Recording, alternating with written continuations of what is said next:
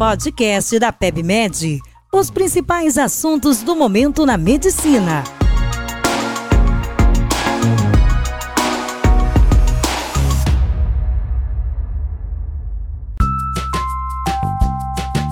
Olá, sejam bem-vindos a mais um podcast da PebMed. Eu sou Felipe Victor, médico, cirurgião geral e editor do portal PebMed. Mesmo com a grande dimensão do congresso, conseguimos fazer uma ótima cobertura, abordando temas controversos e da prática do dia a dia. Sessões sobre diverticulite, apendicite, via biliar, ou seja, temas que vão te ajudar diretamente na prática corrente.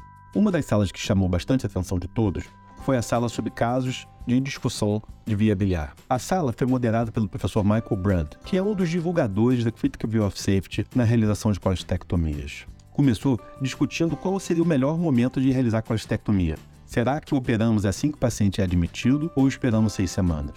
Na opinião do professor Michael Brand, a cirurgia deve ser realizada logo no início. Porém, na busca da literatura, não conseguiu achar dados que fortalecessem esse tipo de decisão. Então, a recomendação é que se faça, especialmente se o serviço esteja acostumado nesse tipo de situação. Já o Dr. Byron Fernandes dos Santos apresentou a exploração de via biliar, é algo que deve ser ainda mais divulgado. Poucos são os cirurgiões que são treinados na realização de exploração de via biliar durante a videolaparoscopia. Ele conseguiu demonstrar, por diversos aspectos e artigos, que você realizar a exploração de via biliar durante a colestectomia é seguro e menor custo, envolvendo também um menor tempo de internação. Ao final, quem vai sair beneficiado é o próprio paciente, porque em apenas um procedimento ele tem uma grande chance de resolver todos os seus problemas sem a necessidade de ter que depois correr os riscos de uma nova CPRE. Não que a CPRE seja algo muito danoso, mas se você conseguir resolver tudo em apenas uma etapa, isso acaba sendo melhor para o paciente. E quando você não consegue realizar o Critical View of Safety?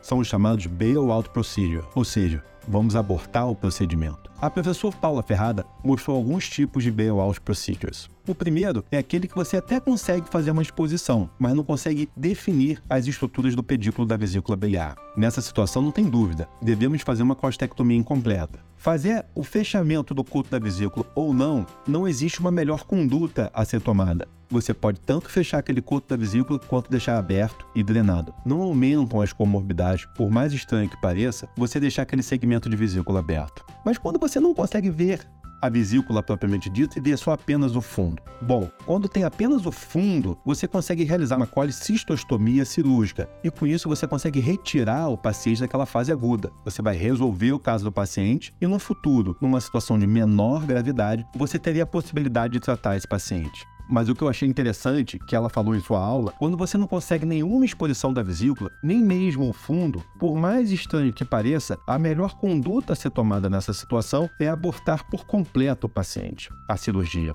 não vai tentar nem fazer uma costectomia, porque, apesar de ser uma situação extremamente rara, existe um potencial risco daquilo se tratar de uma neoplasia de vesícula biliar. Então, você deve estudar ao fundo esse tipo de paciente, porque você pode estar lidando de uma neoplasia de vesícula que requer um tratamento um pouco mais agressivo.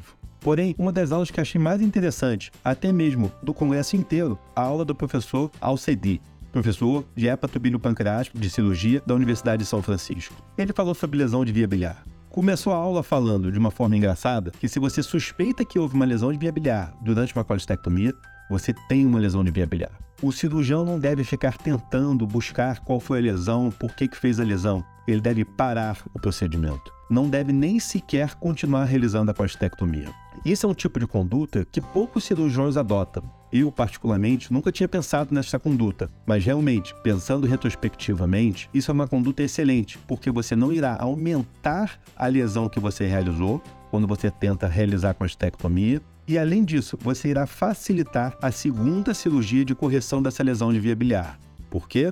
vai ter menores aderências, menos manipulação do pedículo hepático e com isso a cirurgia será melhor realizada no reparo definitivo da via biliar. Continuar para ver se houve ou não houve lesão de via biliar apenas se você for perito na área, especialista em área de hepatobilio pancreático, com capacidade de realizar anastomose de via biliar fina e um suporte de um hospital de grande porte para esse tipo de procedimento. Via biliar não é uma cirurgia simples, requer toda a estrutura e conhecimento e expertise não só do cirurgião na hora, mas do CTI, radiologia intervencionista e endoscopistas, porque você vai precisar de todo esse tipo de suporte no pós-operatório. Também foi muito interessante acompanhar a sala de lesões císticas do pâncreas. É interessante ver que, mesmo entre os especialistas, há divergência. Entre mesmo guidelines, temos divergência entre o guideline europeu, o guideline americano e o guideline da Associação Internacional para Estudos do Pâncreas. Cada um tem pequenos nuances, tendo cirurgias um pouco mais agressivas e medidas um pouco mais conservadoras de destaque dessa aula, temos novas técnicas de detecção de mutação no líquido aspirado durante uma ecandoscopia. Talvez num futuro não muito longínquo, conseguiríamos detectar mutações no DNA da célula tumoral do aspirado da endoscopia e com isso saber se aquele paciente tem um risco maior de câncer ou não. Também achei interessante o que o professor Peter Allen falou. Pacientes com uma neoplasia, eles possuem um maior risco de ter outra neoplasia pancreática. Com isso, o acompanhamento desse paciente não pode ser abandonado nunca. Alguns guidelines dizem que tem que ficar por pelo menos 5 anos estáveis para você poder parar esse acompanhamento. Na opinião dele, o acompanhamento é pro resto da vida.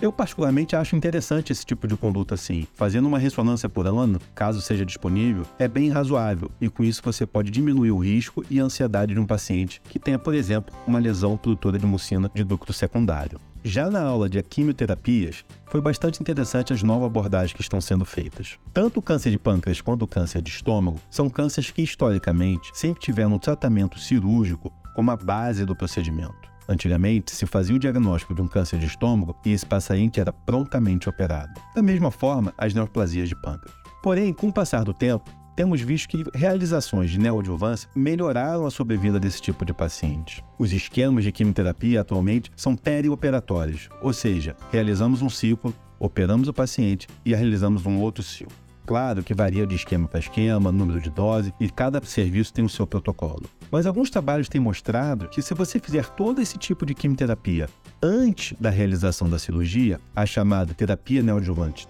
total, os pacientes estão apresentando uma melhor sobrevida e um melhor tempo livre de doença. Um dos argumentos para isso é que muitos pacientes apresentam algum grau de complicação operatória ou até mesmo uma recusa e com isso não conseguem complementar o seu tratamento oncológico de forma multimodal, ou seja, não realiza a parte sistêmica com os quimioterápicos necessários.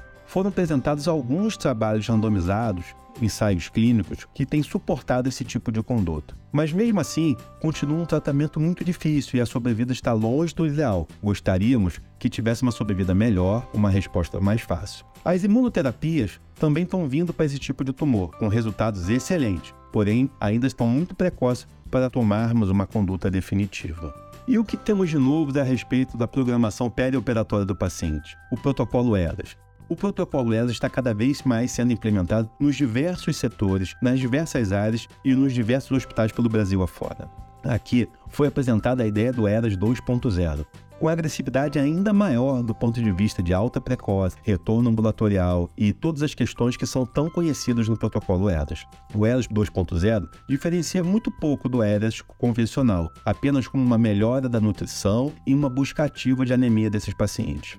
Alguns serviços têm demonstrado alta no mesmo dia, ou seja, cirurgia ambulatorial para conectomias. O importante para a alta no mesmo dia é que o paciente esteja confortável com a sua alta. Não é para expulsar o paciente do hospital. Temos que ter medidas também de acompanhamento desse paciente de forma remota. Alguns softwares podem seguir esse paciente de forma que ele consegue jogar dados no telefone como está sendo a sua evolução e o médico remotamente monitorizar a evolução. Se você não tiver aplicativos como esse, pode-se utilizar de uma simples ligação. O paciente se torna mais confortável e melhor acolhido quando o próprio médico pode ligar para o paciente e ir acompanhando esse tipo de evolução. Também foi interessante que todos concordaram na mesa é que se o paciente não estiver em condição ou não estiver apto para alta ao final do dia, 90% desses pacientes conseguirão alta hospitalar no dia seguinte, apenas com um pernoite. Então, o interessante é que não devemos considerar uma falha caso o paciente não consiga ter alta no mesmo dia. Para o paciente ter alta no mesmo dia, não pode ter náusea e o controle de dor tem que estar adequado.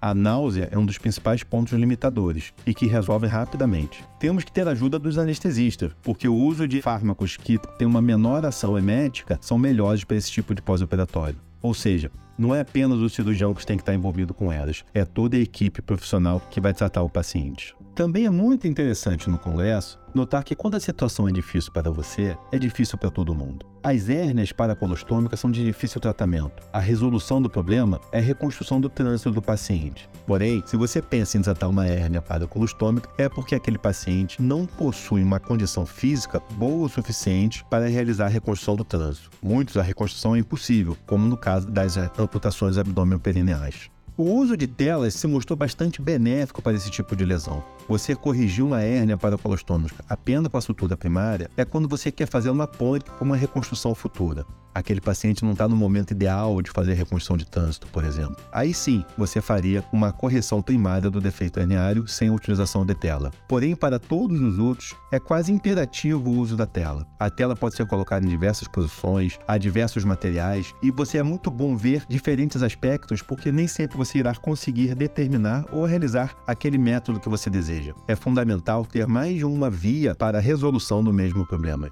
e mesmo assim vai ser difícil. Isto foi unânime entre todos que estavam compondo a mesa. Quanto ao uso de tela nas hernias paracolostômicas, tem que se ter um imenso cuidado. A tela simples de polipropileno não é interessante ficar em contato direto com a alça.